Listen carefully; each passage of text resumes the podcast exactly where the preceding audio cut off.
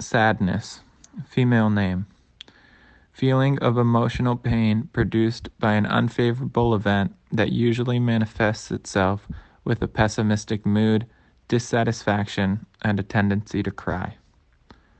I introduce myself, I am sadness, and although I am sure I am not the favorite, many times I am accompanied by tears and loneliness.